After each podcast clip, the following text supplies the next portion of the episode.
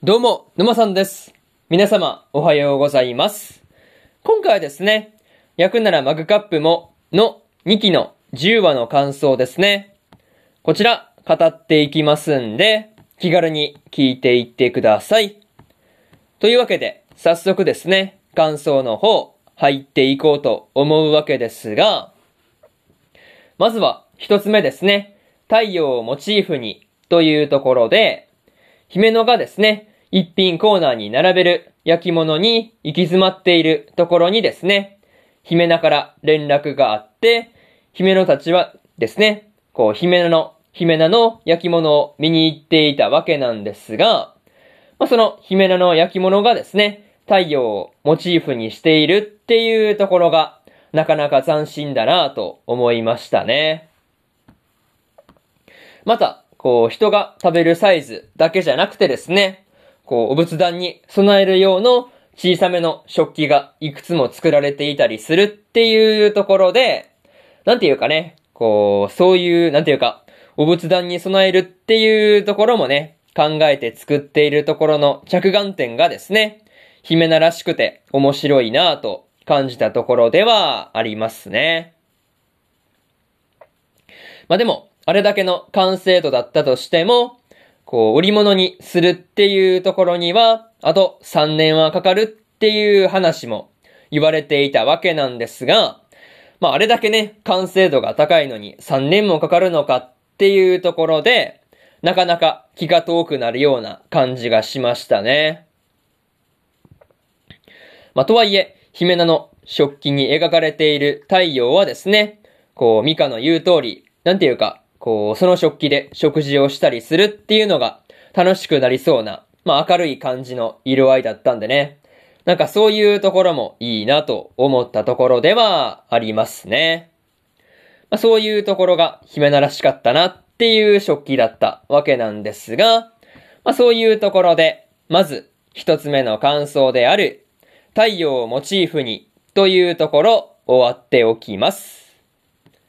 でですね、次、二つ目の感想に入っていくんですが、今まで作らなかったものというところで、姫野がですね、今までマグカップを無意識のうちに作ろうとしなかったっていうことをですね、直子から指摘されていたわけなんですが、まあ言われてみればですね、確かにそうだなと思ったところではありますね。また、姫野がですね、無意識のうちにマグカップを作らなかったのは、同じものを作っても、母の姫名が作ったマグカップには、と、まあ、勝負にはならないっていう風に、まあ、こう、まあ、諦めていたというか、まあ、そういう風に思っていたからだったんだっていうところで、なるほどなぁという感じではありましたね。まあ、でも、前にもね、東子先輩に言われていたわけなんですが、まあ、あの一品コーナーはですね、まあ、こう、姫名の、姫名の作品と姫野の作品を比べるためのものじゃないわけですからね。なんかそういうところは安心してもいいのかなっていう風に思いましたね。まあでも、姫野がですね、こう、直子からの助言を受けて、今なら作れる気がするっていう風に、まあ少しやる気が戻ってきてるっていうのを見てですね、安心したところではありますね。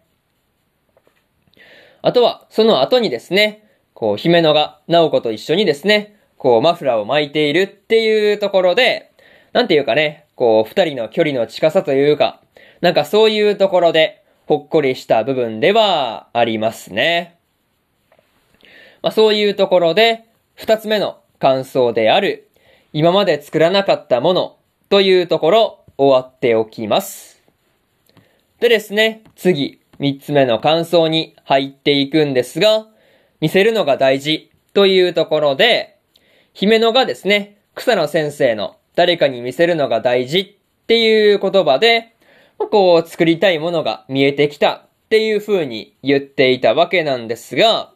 まあこう具体的にはね、どういった感じの、まあこう、ものがね、見えてきたのかなっていうところで、気になるところではありますね。まあ、とはいえ、その前の小泉先生のポエムですね。学生時代のポエムがきっかけで、国語教師になったっていう話への草野先生のコメントですね。これが、こう、姫野の作品作りに影響してくるっていうところがね、ま、ちょっと意外な感じではありましたね。まあでもね、小泉先生もポエムを国語の先生に褒めてもらえたことで、まあこう少し自信がついて教師になったっていうことを言っていたわけなんですが、